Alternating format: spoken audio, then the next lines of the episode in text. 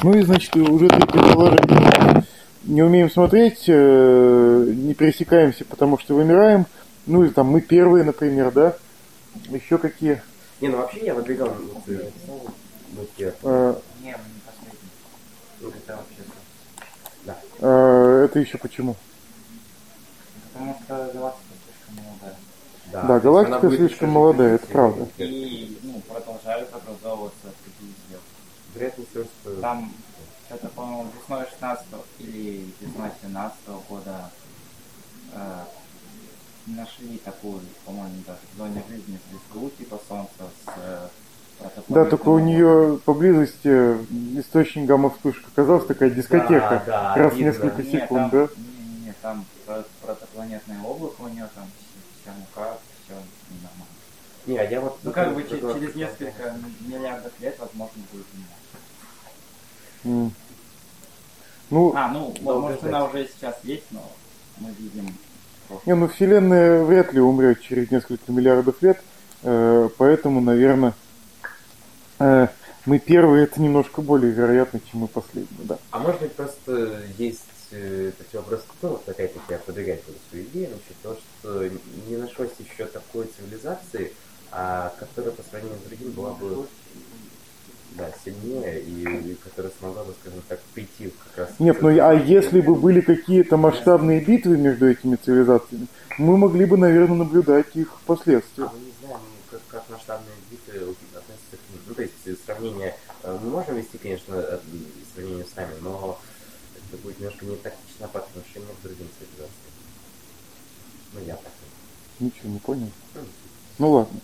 Э, На самом деле, э, когда прогнозировали будущее, ну вот во всяком случае в 50-х, 60-х годах, на самом деле гораздо больше внимания уделялось вот этой вот гипотезе, э, что на самом деле у нас же есть опыт существования, опыт наблюдения за существованием цивилизации, да? Ну и мы видим, что по планетным меркам всякие там шумеры, финикийцы, греки, римляне, они очень быстро исчезали, будучи съедены еще кем-то. Ну и, в принципе, были случаи самоуничтожения цивилизации, правильно? Вот кто съел Рим? Да. Варвары съели Рим. Знаешь, что такое римский легион? Это асфальтовый каток, который по тебе прокатывается, у тебя мокрое место остается. То есть для того, чтобы варвары смогли раздавить Рим, у них должны были быть легионы побольше, чем Рим. То есть, э, чего? Нашлась такая сила, Какая? была сравнима с э, римскими легионами Какая? на момент. Какая? Назови мне ее. Я скажу, что Рим к тому времени уже немножечко ослаб, и найти такую силу в виде варвара.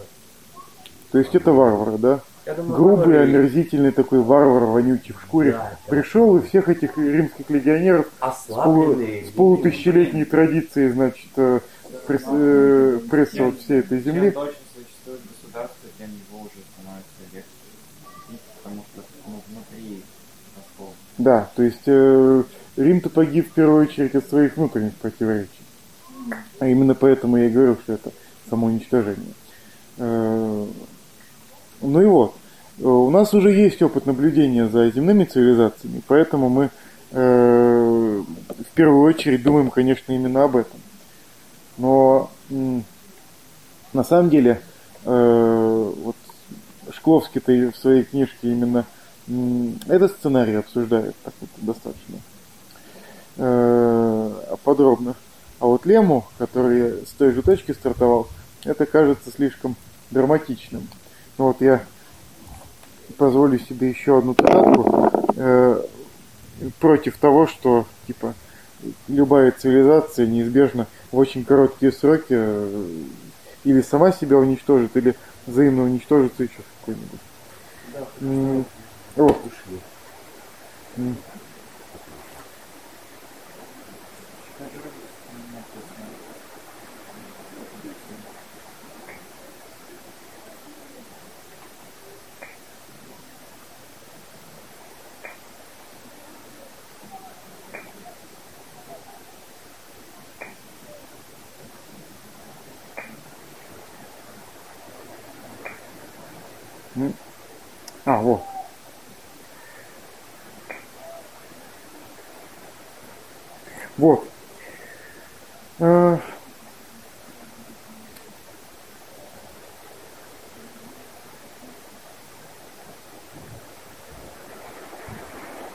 Каждая развивающаяся цивилизация, без сомнения, может проходить через стадии кризисов.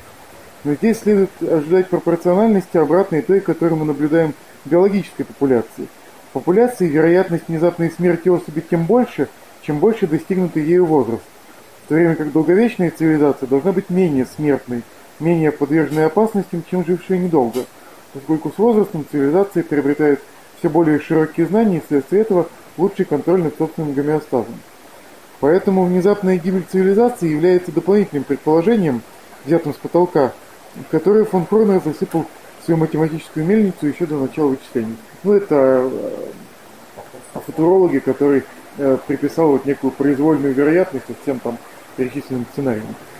Э, мы считаем это предположение безосновательным, поэтому научная методология, а не оптимизм, заставляет нас обратиться к другим объяснениям, вакуума психозоя во Вселенной. Психозой – это, если буквально с греческого, это эра разума.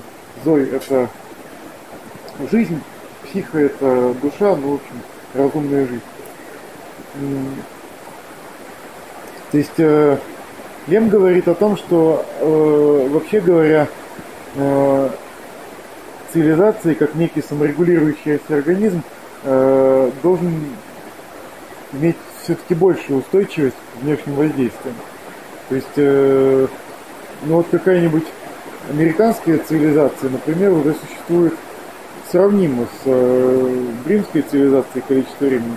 Пока что нет у нее признаков э, близкого распада.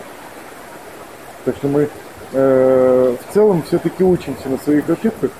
Ну и если в 1950 году каком-нибудь мир стоял на пороге атомной войны, то ну, в 2017 году атомная война не кажется чем-то вот таким уж вероятным, правда? То есть вы, ну, знаешь, вы имеете у себя там запас тушенки в бункере на случай неизбежной атомной войны, нет? Подпаление. Э, мне кажется, я на это не соответствую действительности.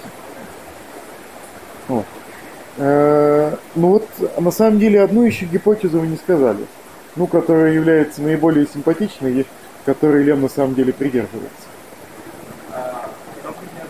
Лем. Ну, То есть, почему никого не слышно? Еще раз повторяю вопрос. Ну, нет, она уже есть. Нет, ну, а с этой гипотезой толком ничего не поделать. То есть, э, давайте вспомним, зачем мы вообще этим занялись. Мы этим занялись только для того, чтобы что-нибудь сказать о будущем нашей цивилизации. Если мы э, действительно первые, то мы ничего не можем сказать о нашем будущем возможном, потому что у нас нет выборки, только один эксперимент. То есть э, это вполне возможно, но э, это бесплодно с точки зрения прогнозирования нашего будущего.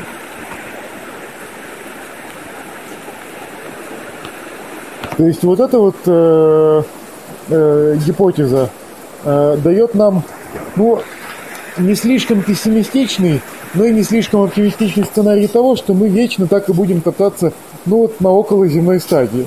Что мы не сумеем получить в свое распоряжение такие источники энергии, которые бы позволили нам хватить на всю Вселенную. Э, то есть, грубо говоря, это будет какой-то такой гомеостаз, да? Ну а вот еще –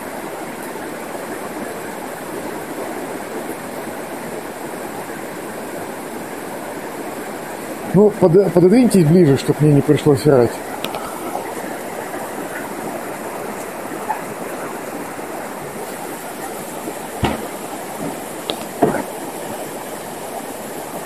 Во.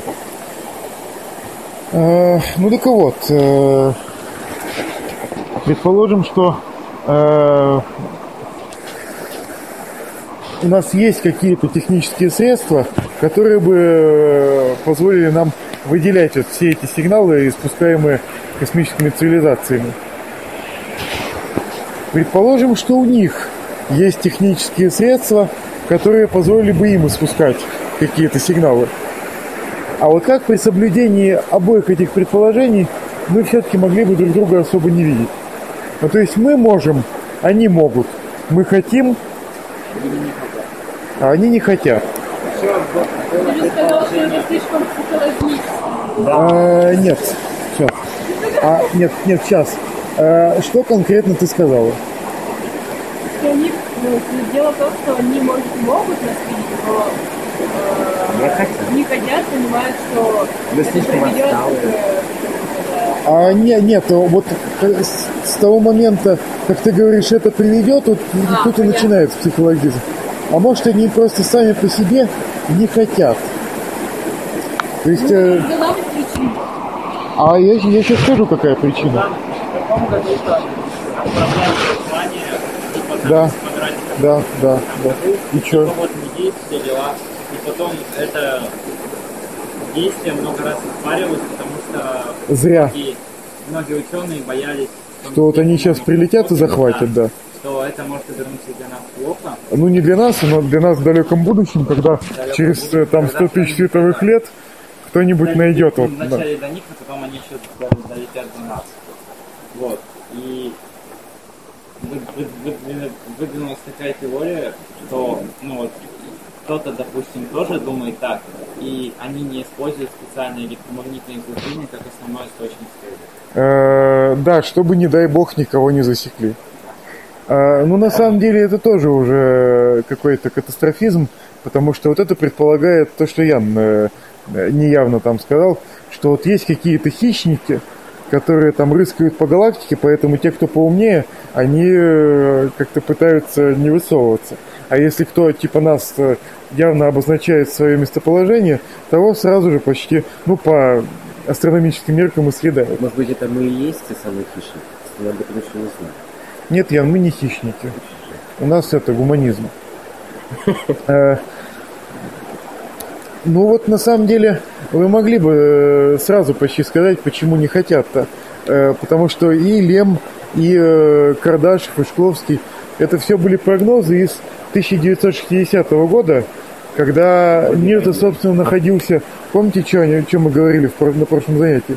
Когда мир все еще находился на стадии вполне себе индустриальной э, которая характеризуется фазой экспоненциального роста населения, да, и в которой человек стремится к экспансионизму, то есть э, как можно больше ресурсов этих своих освоить.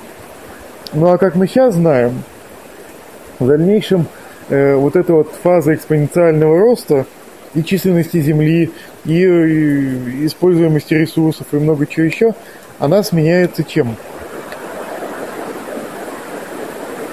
Ну, сначала все-таки плато Ну да, какое-то.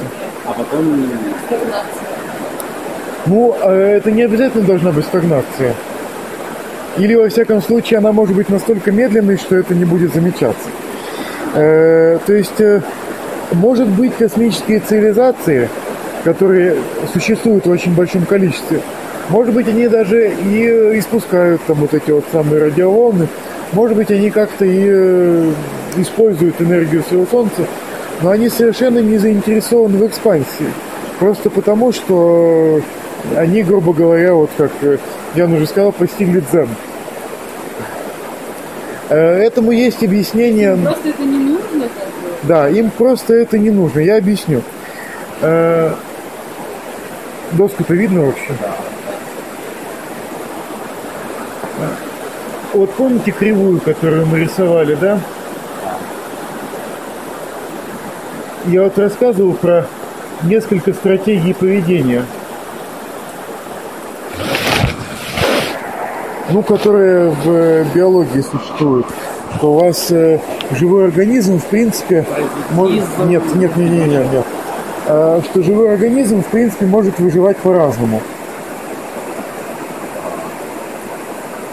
То есть, вот, например, рыбка, да, она мечет икру, э, и у нее очень большое количество икринок, правильно? Но, как правило, они все пожираются хищниками почти.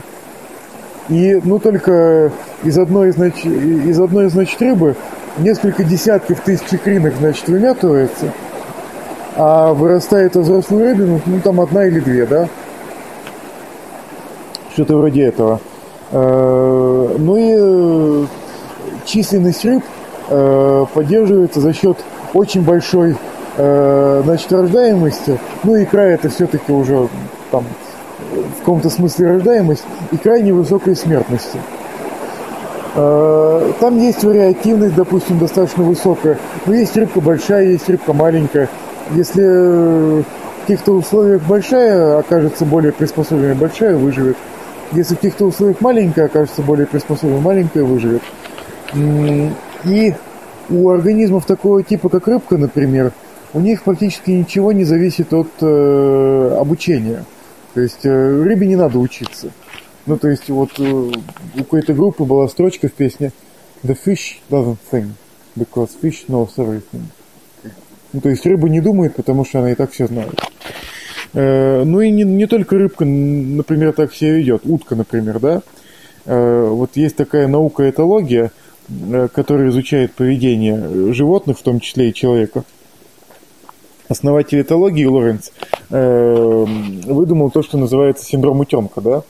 Ну, точнее, заметил. Э, Когда утенок вылупляется из яйца, говорил Лоренц, он видит первое существо, которое попадает него в поле зрения, и он считает, что это его мама, и он за ним и идет.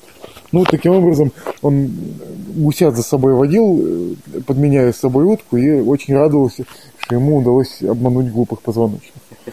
Э, Вот. Э, Ну и вот эта вот самая утка, она с самого рождения почти уже приспособлена к жизни. Она может ходить, она может доб- добывать себе еду, она практически все умеет. Только летать не умеет, но в принципе тоже невелика беда научиться. А, а вот сравните утку и какого-нибудь орла. Вот что вы можете сказать о самостоятельности э, вот этих вот самых птенцов, утки и орла? Ну, птенцы орлами нет самостоятельные. Почему? В начале жизни. Э, да, и их надо очень долго выкармливать, несколько лет. Э, им надо мясо приносить, его разжевывать, там отрыгивать туда в них. Всякие интересные еще штучки, которые в биологии существуют. Их надо учить летать, их надо учить охотиться, их надо вот это вот всему учить. Но зато когда уж вы научите орла этому, он окажется на вершине пищевой цепочки. Вот. Э, То есть э, есть организмы, которые берут количеством. Ну, То есть э, уток выводки много, они уже готовы к самостоятельной жизни, когда вылупились. Э, У них очень высокая смертность и большая вариативность э, фенотипа. То есть э, утки бывают, в общем, разные. Большие, маленькие. Ну и как- какая из них окажется более приспособленной, такая и выживет. А есть стратегия другого типа, когда вариативность достаточно маленькая, ну, то есть э, оч- очевидный пример. Э, у кого больше вариативности, у инфузории туфельки или у человека? У человека. Да ну. Потому что инфузория туфелька, она же деление размножается. И какой там э? А, а ну, да- ну да, согласен. Там э, Да, да, да. де- деления нету двуполого размножения. Ну хорошо, тогда кого? Мух, например, да? Ну, да, Вот э, мухи, а, дрозофи- дрозофилы какие-нибудь, у них всего 8 генов, да? Ну и поэтому... чё, 8 хромосом, простите. У дрозофил? Да ну. Почему две хромосомы? Что, две мало? Да ну. Шли выйдем, один на один. Пойдем, выйдем. Э. Какая Википедия? Ну как может быть две? Вот так. Это самая простая штука. Может, ты чем-то путаешь? Нет. А, Подобное голосование. Э, Кто за то, что две? То есть одна хромосома, наверное, все-таки пол кодирует. То есть на всю дрозофилу только одна хромосома остается, что ли?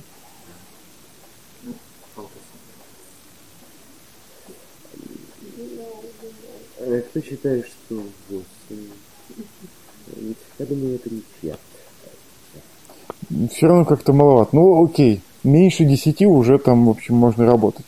И поэтому э, у этих дрозофил очень легко обеспечить какую угодно вариативность. За несколько поколений можно им крылья убрать, там можно э, другого цвета их сделать, можно им глаза фона- фонарями сделать, чтобы они светились там в темноте, не знаю.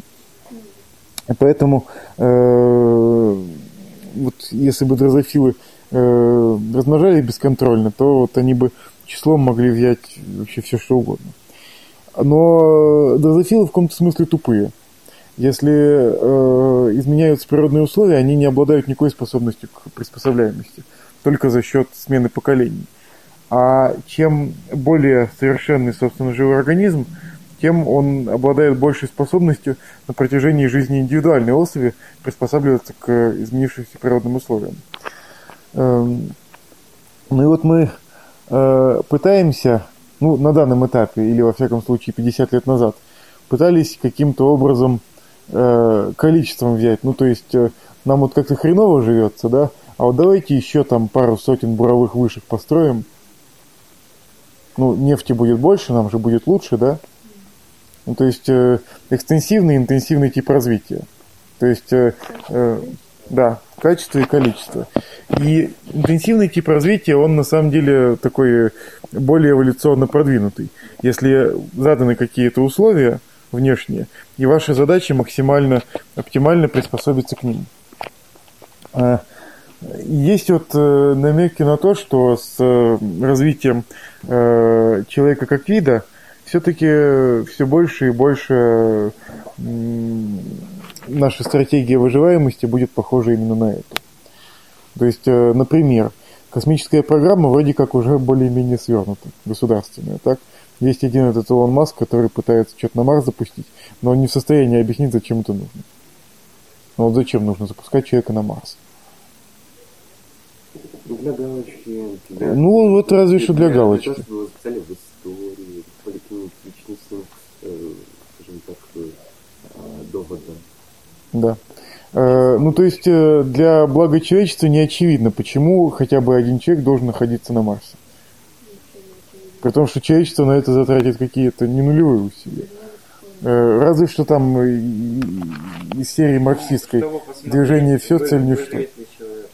Не, ну ты можешь создать условия равносильные марсианским и, собственно, на Земле тоже.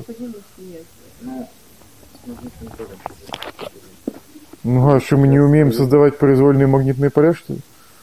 Или ты хочешь его экранировать? Да. Ну, что, мы не можем создать противонаправленное магнитное поле? Это сложно. Почему? все на месте посмотреть. Ну как бы. Ну, вместе разберемся. Эмпирический метод тут происходит. Ну хорошо, а и что, ну выживет, допустим, да, и дальше что? Один выживет, а на, на, на этого одного будут работать огромные институты. Ну а что все делать? Нет, ну вот, вот это, конечно, правильно. Э, Я поэтому и сказал, что движение все, цель ничто, давайте придумаем себе какую-нибудь задачу и решим ее. Ну, Так-то у жизни нет смысла существования, поэтому можно ее хоть его себе придумать. Так можно же это делать и в пределах нашей грешной земли. Ну, Зачем Марс для этого? Интересно, это популярно. ну Ну, это будет интересно и популярно. вот такой вот целью. Нет, это правда. То есть, во, где какая-то новая фигня. Ну и что, что у нас в Европе много проблем, давайте поедем туда, может там еще что-нибудь найдем. Это правда. Ну, просто проблема-то в том, что в Америке было золото, а вот на Марсе золота нет. Или во всяком случае того, зачем стоило бы туда снаряжать экспедиции, я бы сказал. Маленькие шаги Каким-каким? Ну, оксида железа у нас и без того предостаточно, вон можешь поколупать и обнаружить. Э, К тому же железо это самый распространенный э, элемент там в ядрах э, планет, так что у нас и без того его хватает. Вот. Это я все к чему говорю. Потому что уже даже сейчас начинает прослеживаться тенденция к стремлению сначала у себя разобраться с делами, а потом уже пытаться каким-то образом э, экспансивно осваивать э, всю эту э, кос- косми- все эти космические просторы. То есть мы обнаружили, что вообще говоря, э, ну вот интерес к возобновляемым источникам энергии почему вырос? Потому что, ну, жить-то вроде как можно. Можно на биотопливе ездить, э, можно ориентироваться на энергопотребление, которое в разы меньше, чем наше вот сегодняшнее, просто потому что многие из тех э, дел, на которые мы тратим энергию, просто-напросто ни для чего не нужны. Э, это я очень кратко и вольно повторяю лекцию о поиске внеземных цивилизаций, которую услышал в 2011 году вот этой самой в главной астрономической, астрономической обсерватории в Карачаево-Черкесии. Там эта обсерватория уже много лет принимает участие в этой самой программе поиска внеземных цивилизаций. Ну и там директор обсерватории рассказывал о том, почему же ничего не видно. У него там была под конец такая поэтичная завершающая фраза. Вот если на примере человека э, изучать вот эти вот две стратегии поведения, они называются, кажется, R-стратегии, как стратегия, я не помню, которая из них какая, э, то мужчины, в принципе, они гораздо более склонны к стратегии такой пионеров, то есть э, к стратегии рыбки. То есть э, их больше рождается, ну это просто медицинский факт. Мальчиков рождается, кажется, больше, чем девочек. Умирают они чаще, да. И э, по всем э, параметрам у них разброс побольше. То есть э, по всем параметрам фенотипа. То есть э, женщин высотой больше, более двух метров, наверное, очень мало. Мужчин высотой более двух метров побольше в процентном соотношении. Э, карлики там ростом метр с кепкой, тоже по большей части все-таки мужчины. Э, экстремально худые, экстремально толстые. Э, там, я не знаю, гении полные идиоты. То есть все распределения, в принципе, ну, не все, но изрядная часть, они вот как-то более размазаны. У мужчины более заострены у женщин. Я не, не, не хочу ничего говорить о конкретных примерах, просто потому что некомпетентен. Просто говорю о эстетических разбросах. Ну, вот этого можно было видеть, э, когда вот у вас на ярмарке наук была статистика, да? Там пятнышки, а у них был некий разный, некая разная область разброса. Вот. Поэтому, э, если больше вариативность, если больше рождается, то, ну, наверное, вот э, кто-нибудь из мужчин в изменившихся природных условиях окажется более приспособлен к этим самым условиям. Тогда он даст потомство, а остальные не дадут, и э, обеспечит выживаемость всей популяции. И мужчин в каком-то смысле не жалко, потому что, ну, э, если помер, так и ладно, воспроизводство-то все равно будет. То есть вот э, на примере можно с Наполеоном. Ну, я не знаю, было это на самом деле или не было. Например, э, эталонный есть, что вот когда Наполеон призвал в армию всех э, э, высоких, остались только низкие, и, в общем, и поскольку их не убили, они обеспечили французской нации рост пониже, чем вот в среднем по больнице, то есть по Европе. Ну, это, конечно, байка, но я не знаю, насколько у нее такая разумная э, действительно основа, но механизм примерно тот же. Пусть даже 95% популяции мужчин, допустим, погибнет, оставшиеся 5% э, покажут себя более приспособленными к окружающей действительности, и поэтому передадут потомству те гены, которые вот в этих условиях приводят к эволюционному успеху. А женщины так не пройдет. Если вымрет 95% популяции женщин, то, наверное, придется очень грустно всем. Ну, их жальче. Это... Ну, как, как это может быть? Чисто, блин, логически стреляет. Ну, кто обеспечивает воспроизводство, а кто не обеспечивает? Ну, слушай. Э, хорошо, тогда очевидный идиотский пример. Представь два необитаемых острова. На одном 100 женщин и один мужчина, на другом 100 мужчин и одна женщина. Население которого будет больше через 100 лет. Ну, как бы... А мы не знаем ничего про этого мужчину, и ничего не знаем про эту женщину, поэтому говорить наверняка это какой-нибудь спорный вопрос. Не, ну, э, смотри, у тебя должен же быть некий резерв нормальных генов, которые обеспечивают стабильное существование популяции.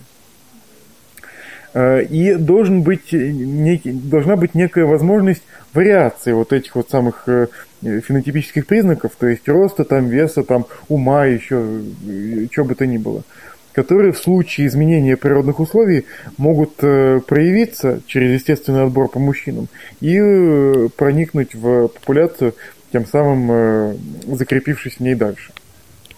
Вот.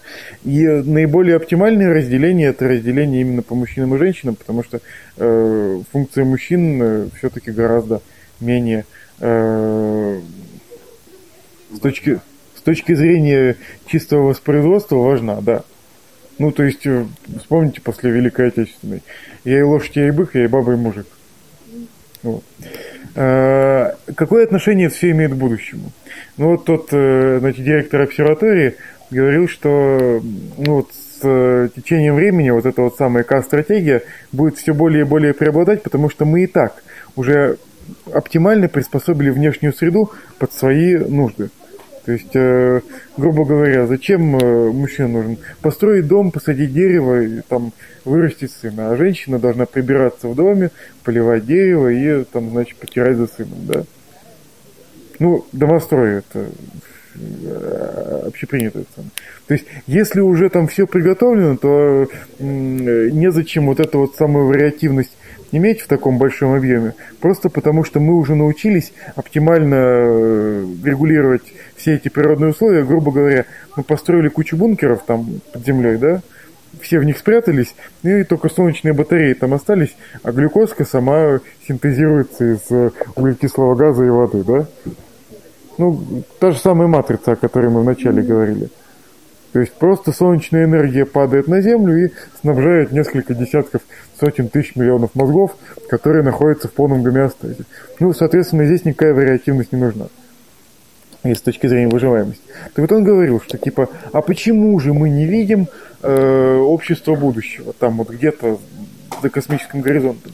А потому что с большой вероятностью, вот он говорил, общество будущего будет представлять собой общество пожилых мудрых женщин, которые будут в тиши вот своих покоев постигать, значит, тайны мироздания и не будут слишком сильно заинтересованы в космической экспансии, просто потому что они уже пришли к вот своему к идеальному состоянию. Это какое-то будущее, я не вижу. А придется. Мне нравится. Ну, кто бы сомневался. Конечно, М, То есть вот этот вот прогноз, то есть э, зачем было, был нужен весь этот мысленный эксперимент?